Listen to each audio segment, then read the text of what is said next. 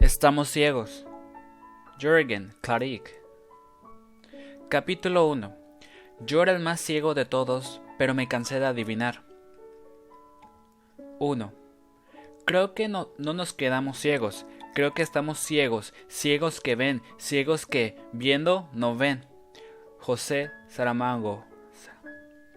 Creo que es difícil hablar de uno mismo. Siento que es más fácil decir quién no soy, para explicar un poquito quién sí soy. En realidad no soy un antropólogo, no soy científico, ni pertenezco a las ciencias sociales ni científicas. En realidad mi bagaje y mi experiencia se fundamentan en la publicidad. Siempre me ha gustado y he disfrutado comunicándome y tratando de entender la mente humana. Mi conocimiento se fundamenta en haber trabajado con cientos de profesionales y académicos de las diferentes ciencias científicas y biológicas, además de haber estado siempre cerca de gente sumamente capaz en el mundo de la antropología, la sociología y la semiótica. He sido y aún lo soy un estudiante atento. Si algo me caracteriza es tener la capacidad de aprender con velocidad y reaccionar al conocimiento como una esponja. Pero al mismo tiempo soy sumamente pragmático y objetivo. Estoy enfocado en los negocios, me considero un vendedor intuitivo, un estudioso de los métodos para encriptar, comunicar y vender de la, de la manera más efectiva. Me gusta investigar, cómo conectar con la gente al nivel emocional para poder conquistar sus corazones y así lograr una apertura y aceptación al discurso de venta, al diálogo. Todo esto con el fin de que el consumidor adquiera los productos y servicios que desee. El haber sido antropólogo me habría limitado la manera de ver las cosas. El espíritu social que tiene un antropólogo jamás me habría llevado a entender que la antropología también sirve para generar procesos comerciales. ¿Qué habría sido de mi carrera si hubiese estudiado neurología y o biología? No ser un especialista científico ayuda a poder sacar de cada una de las especialidades la parte más valiosa para crear un proceso de conexión emocional efectivo. No ser un neurocientífico, sino más bien un pragmático, ayuda a ser más eficaz y libre para crear una metodología que logre interpretar y seducir al consumidor permite obtener el conocimiento de esas ciencias para lo que, nos interesa, saber realmente cómo usarlas para conquistar a los consumidores. Les cuento un poco de la historia de cómo surgió este conocimiento y la inspiración para crear, promover y liderar este movimiento filosófico y mercadológico ambicioso y trascendente. Mis padres no son norteamericanos, ellos simplemente andaban haciendo sus maestrías en San Francisco, lugar vecino donde nací. A los ocho años me llevaron a vivir fuera de Estados Unidos, y después de graduarme de bachiller empezó mi travesía nómada. Gracias a ella viví en varios países y aprendí de distintas culturas. Todas estas vivencias te abren la mente y te permiten descubrir que existen varias formas de ver el mundo y de hacer las cosas. Me da mucha lástima saber cómo hay tantos norteamericanos que nunca han salido de sus fronteras y creen que lo mejor está allí. ¿Cómo entender y comprar si no conoces? Cuando viajas, aceptas que hay algo más allá de tus fronteras. Además, cada país me llevó a tener una necesidad instintiva de supervivencia dentro de cada cultura para ser aceptado socialmente y poder convivir de manera adecuada en cada entorno. De este modo me he formado como una persona sumamente abierta, con pocos tabúes. Así logré ser muy feliz en todos estos países y lo llegué a sentir como propios.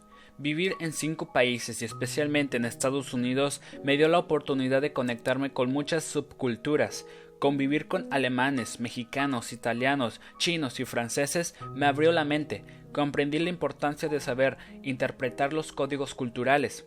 Esto me hizo muy sensible e intuitivo y me hizo posible establecer grandes amistades y relaciones de negocios a largo plazo. Desde joven tuve la habilidad de leer un poco de poder intuitivo para interpretar y descubrir las intenciones de la gente. Desde pequeño, cuando mi padre llevaba gente a almorzar o cenar a la casa y no las presentaba, yo iniciaba de forma inconsciente un proceso de lectura del personaje. Muchos de ellos podían ser amigos, algunos socios futuros o compañeros de negocios. Desde muy pequeño descubrí en mí la habilidad para leer comportamientos y movimientos gestuales y corporales. Creo que hasta podía tener habilidades especiales para interpretar las palabras que usaban y aquellas que no usaban. Me sorprendía mi fuerte nivel interpretativo de lo que no decía la gente, pero sí sentía. En varias ocasiones le dije a mi padre que no se asociara con diferentes personajes, y él me decía que yo era muy joven, a través del tiempo simplemente sucedía lo intuido o aquello que había podido leer. Ayer fue una intuición, hoy tengo la técnica. Todo era parte de un juego que luego se convirtió en la base y razón de ser de una carrera que me llena de pasión y satisfacción. Me siento afortunado por tener la capacidad y sensibilidad para leer e interpretar los comportamientos y emociones de la gente, y hoy es una técnica probada y siento la necesidad de compartirla con la mayor cantidad de gente posible. Publicidad desde la infancia. A los 11 años me inicié en el mundo de la publicidad, cuando mi primo, Tonsi, era candidato a la presidencia del colegio. Seguramente él, al descubrir las capacidades que yo tenía, me pidió que hiciera los carteles y planfetos que iba a repartir dentro del colegio. Es así como inició una larga carrera como comunicador, investigador y publicista, y me di cuenta de que la mejor forma de conectar emocionalmente a través de la comunicación no es tan fácil como expresar lo que quieres o crees. El fin efectivo es comunicar lo que la gente quiere escuchar. Ahí es donde se fundamenta todo este proceso. Fui publicista muchos años y llegué a ser parte de la familia Ogilvy and Mother en las gloriosas épocas de Shelley Lazarus. Manejar cuentas importantes y vivir todas esas experiencias extremas me llevó a concluir que el resultado final de la comunicación y la publicidad no está fundamentado en lo intuitivo únicamente, ni en lo que crees que debe ser, sino también en el conocimiento profundo del consumidor para lograr ofrecerle lo que está buscando, aunque no sepa qué es lo que quiere. Mi carrera empieza a girar hacia la investigación y planeación estratégica, más que hacia la creatividad. Junto a mi socio, un ser sumamente creativo con raíces en la planeación estratégica, comenzamos a hacer mucho énfasis en la importancia de estudiar al consumidor con profundidad para entender sus necesidades emocionales. Esto era más importante que ganar premios publicitarios con anuncios de televisión sorprendentes que hicieran reír más que comprar. A principios de los años 90, Hablar de publicidad emocional o branding emocional era un discurso entendido por pocos y aplicado por menos. Esto generó dentro de nosotros un conflicto. Queríamos resultados económicos para nuestros clientes. Era muy difícil y riesgoso manejar millones de dólares en inversión publicitaria y no saber qué responderle al cliente cuando preguntaba si la campaña iba a funcionar y ser exitosa. Cuanto más subían los montos, más conflicto ético sentía. En la gran mayoría de los casos no había otra alternativa que decir, pero después, al final del día, apoyado en la almohada, me ponía a pensar, ¿qué pasaría si ese fuese mi dinero? ¿Realmente estaría dispuesto a hacerlo?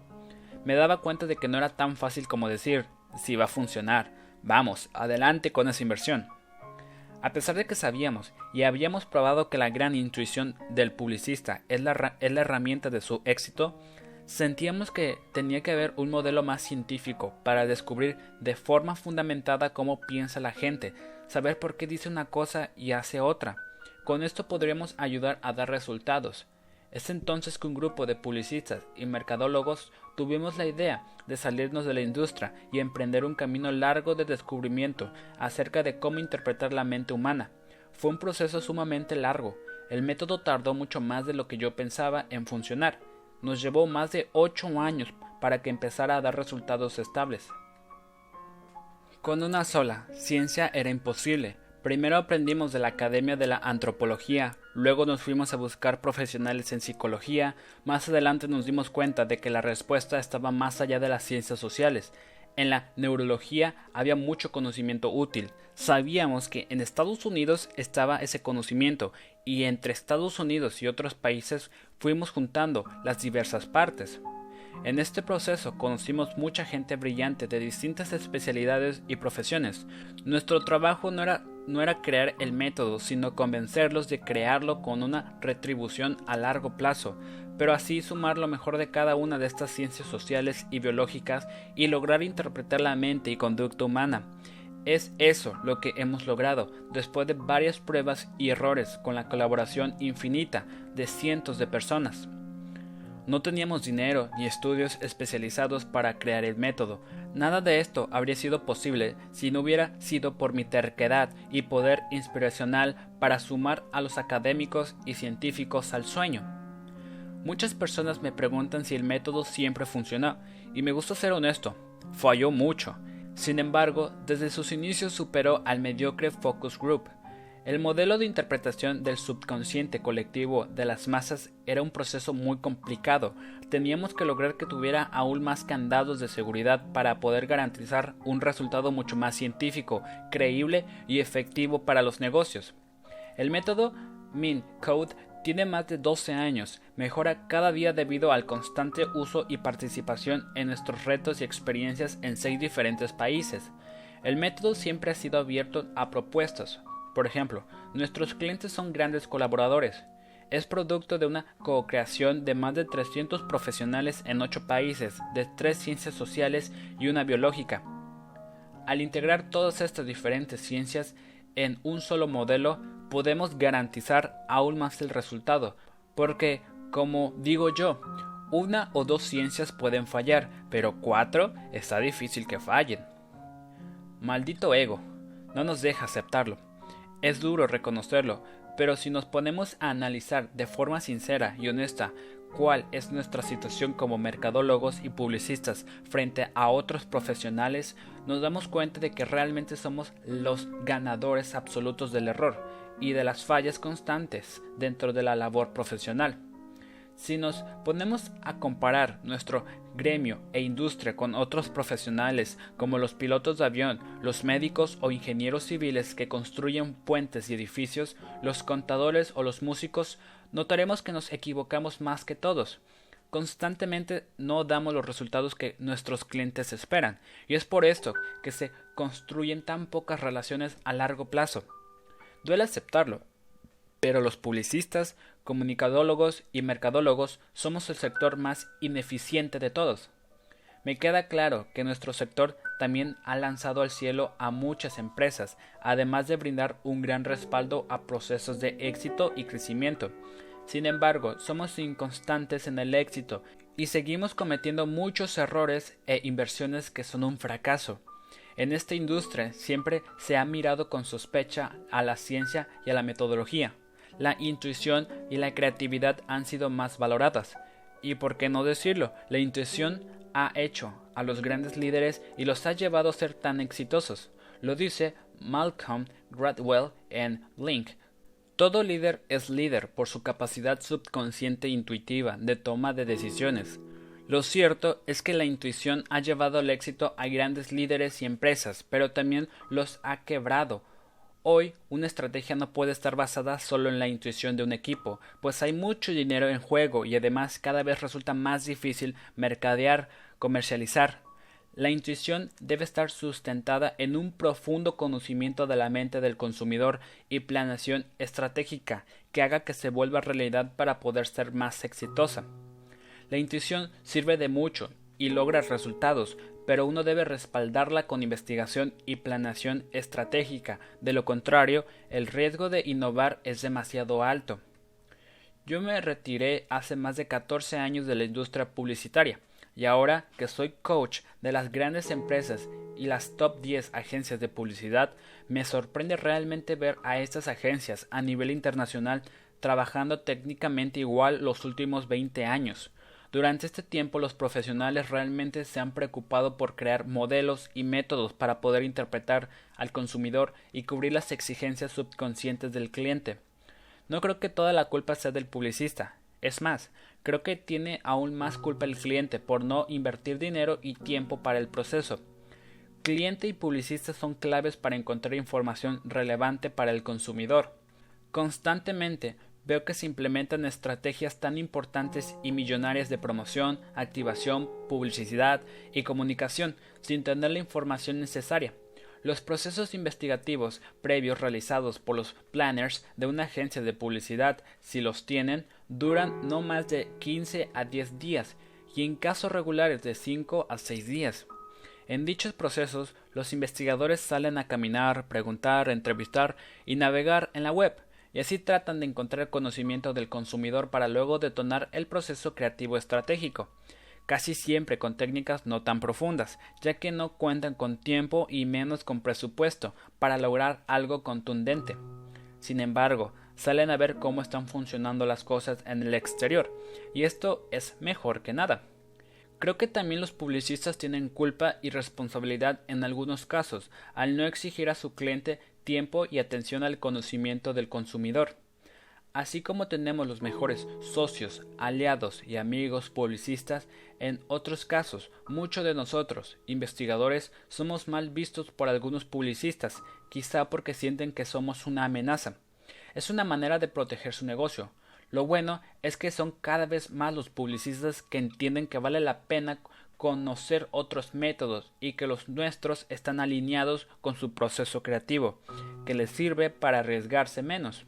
Esta imperante necesidad de lograr más ventas y resultados y minimizar los riesgos y las fallas constantes ha hecho que los clientes contraten con más frecuencia empresas de investigación. Hoy vemos el gran crecimiento del uso de las competencias antropológicas, etnográficas y de neuromarketing que buscan esos y science y el conocimiento necesario para alinear a los distintos agentes de activación y comunicación pero sucede también que la información no es recibida de la mejor forma. Los documentos llegan a las manos de los creativos y generalmente son casi obligados a usar esta información, aunque no crean en ella, para ejecutar el proceso creativo. Muchos de ellos creen que esto limita la creatividad. Cientos de veces he escuchado cómo los creativos desacreditan las empresas de investigación y los descubrimientos obtenidos por miedo y paradigmas erróneos. Yo siempre lo veo así. Todo gran insight vive por tres infaltables momentos. El primero es rechazado absolutamente, el segundo es aceptado parcialmente y el tercero es aceptado como un gran ingrediente de éxito. Lo nuevo y diferente regularmente es incómodo, incomprendido y rechazado. Más adelante le explicaré por qué es tan importante que las personas dedicadas a la investigación, al marketing, a la comunicación y a la publicidad trabajen solidariamente en el proceso de obtención de la información estratégica para generar los cimientos de la planeación estratégica de todos los escenarios de negocio. Debemos aceptar que el proceso de gestación conceptual comunicacional no ha cambiado mucho hoy, el cómo se hace una campaña publicitaria de comunicación de una gran marca en el mundo es muy similar a cómo se hacía hace 10 o 20 años. Creo que todos hemos sido culpables de la falta de inversión o actualización, y es por esto que somos cómplices de la cantidad de errores y dinero que se pierde. ¿De qué está hecho el método? De la antropología trajimos todo ese conocimiento profundo acerca de lo que hace trascendente o relevante al ser humano, es decir, cómo trascendemos a través de actos y procesos. Hoy, la antropología y la etnografía han logrado grandes espacios y credibilidad, especialmente en situaciones donde se requiere interpretar otras culturas lejanas a la tuya. Por ejemplo, Intel Estudió con antropólogos por años a los asiáticos para innovar los procesadores del futuro para esos mercados. La antropología de mercados estudia el ser humano, sus relevancias, miedos y tradiciones, para así interpretar su constructo social y cultural. Hace un puente clave entre las relevancias de la vida del ser humano y las marcas, productos y servicios. La psicología nos ha dado la posibilidad de obtener por qué la gente siente lo que siente, piensa lo que piensa y hace lo que hace. Existen cientos o miles de modelos psicológicos estudiados y probados que son la base de modus operandi de la mente humana. Hoy, el neuromarketing presume saber y descubrir muchas cosas que fueron descubiertas por grandes psicólogos en los años 50 o 60. Por ejemplo, Creo plenamente que en esta segunda década del siglo XXI se puede decir y constatar que un psicólogo sabe más y puede interpretar de mejor forma muchas cosas que una resonancia magnética funcional de última generación utilizada por un mercadólogo. Cuando se trata de conexión emocional con productos, los psicólogos contemporáneos le llevan por lo menos 10 años de avances al neuromarketing, pero hoy de la mano estamos logrando muchos. En sus inicios, la psicología era lo más utilizada para poder interpretar al consumidor y lo hacían especialmente con ejercicios proyectivos que siguen siendo valiosos. Sin embargo, cuando el ser humano entra a interactuar con la sociedad, su tribu, sus miedos y exigencias sociales hacen que cambie radicalmente sus percepciones, respuestas y significado de las cosas. Es por eso que decidimos introducir conocimientos sociológico al método para interpretar que toda toma de decisión tiene gran influencia social.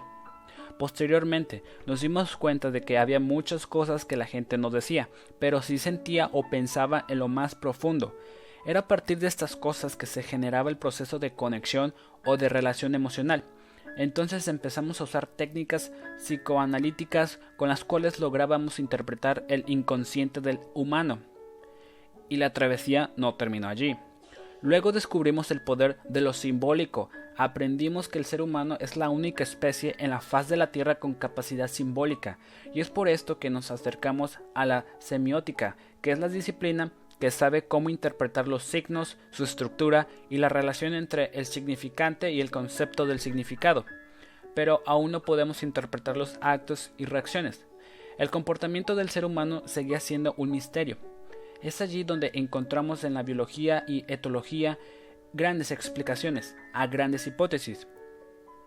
Allí nos volvemos fanáticos de, lecturas biológicas, de las conductas subconscientes.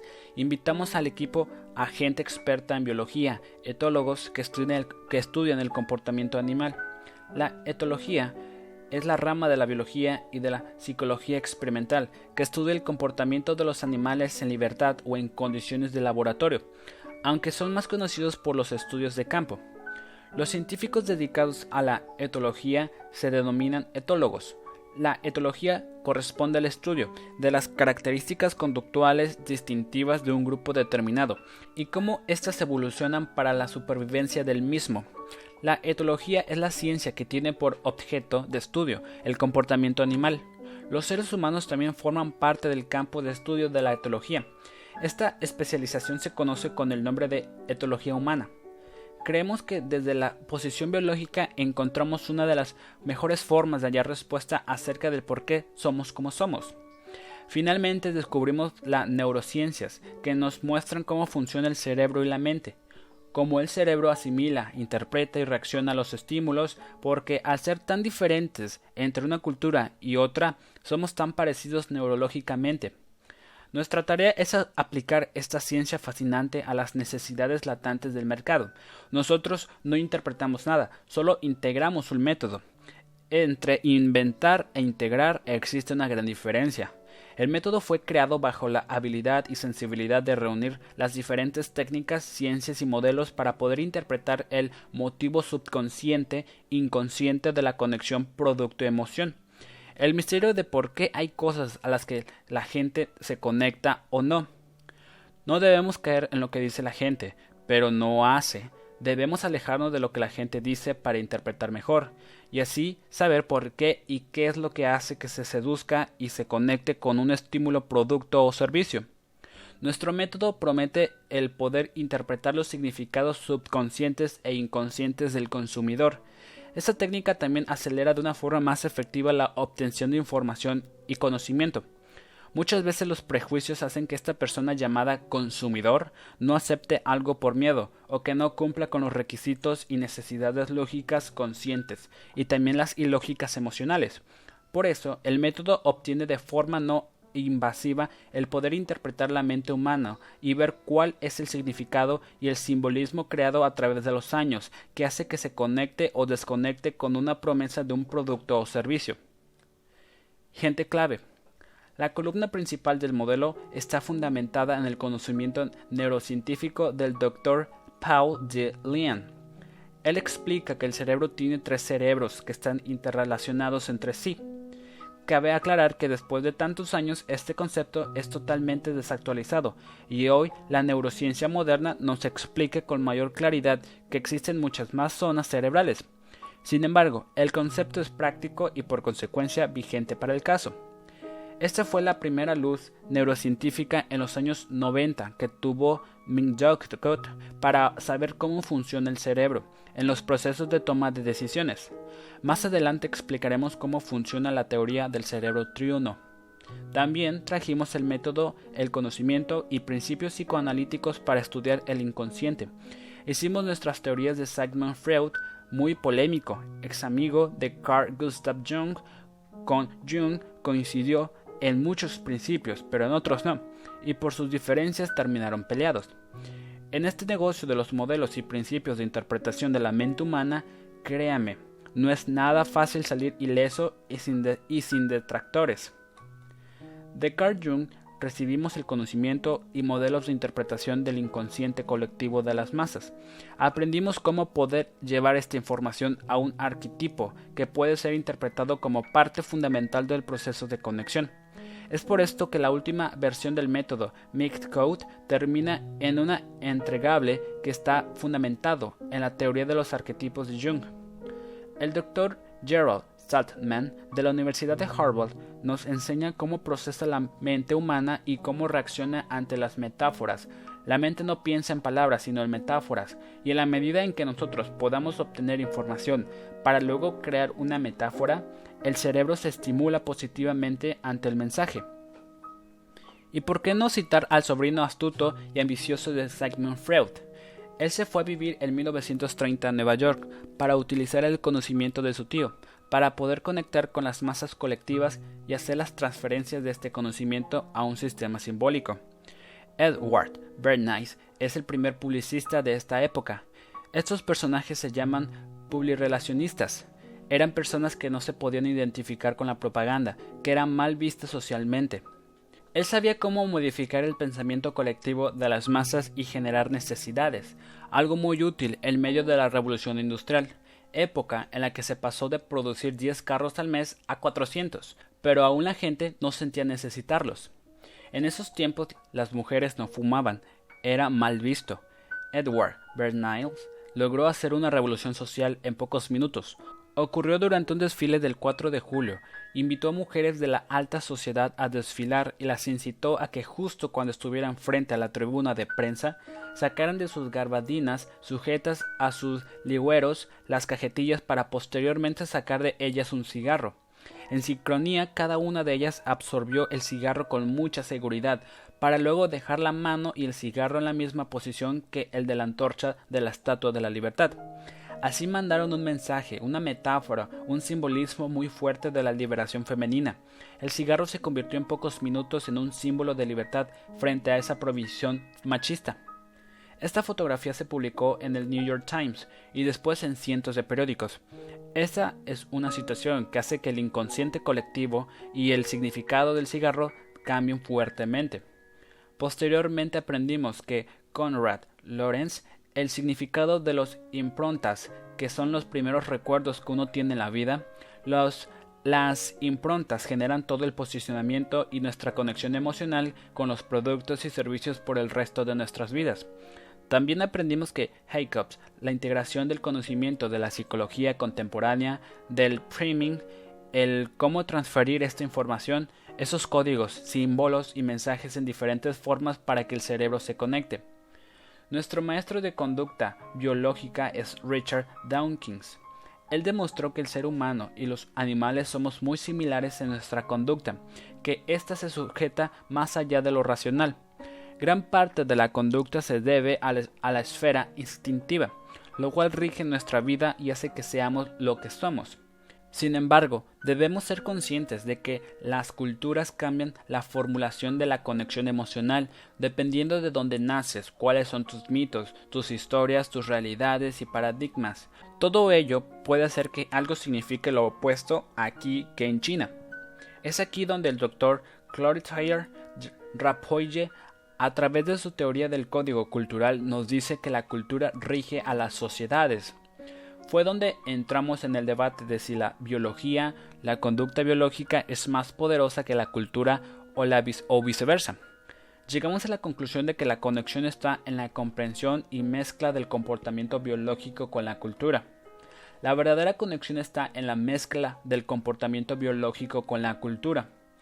Relato todo esto para que sean conscientes de que no se puede interpretar la conducta o comportamiento humano con una sola ciencia, y para que no caigan en técnicas monótonas de especialidad que arrojan resultados pobres y riesgosos. Es curioso es que un día la estadística y luego las computadoras reemplazaron estas nobles ciencias creyendo que eran capaces de predecir todo. Todo nuestro beneficio y neutralidad estuvo en que nosotros no éramos parte de las ciencias sociales o biológicas, ni de las estadísticas ni las matemáticas. Nuestro negocio era otro, la creencia de que si se podía decodificar la conducta misteriosa de las personas y que éstas trascendían de las matemáticas y la psicología. El método no hace milagros, pero sí ayuda. Debo ser claro, el método no hace milagros, pero sí interpreta profundamente los motivos más poderosos y relevantes dentro de las emociones de las personas. Y es que por esto que después del proceso de investigación y la aplicación a la innovación o comunicación, la gente recibe el mensaje y activa sus emociones para así lograr conectarse con él.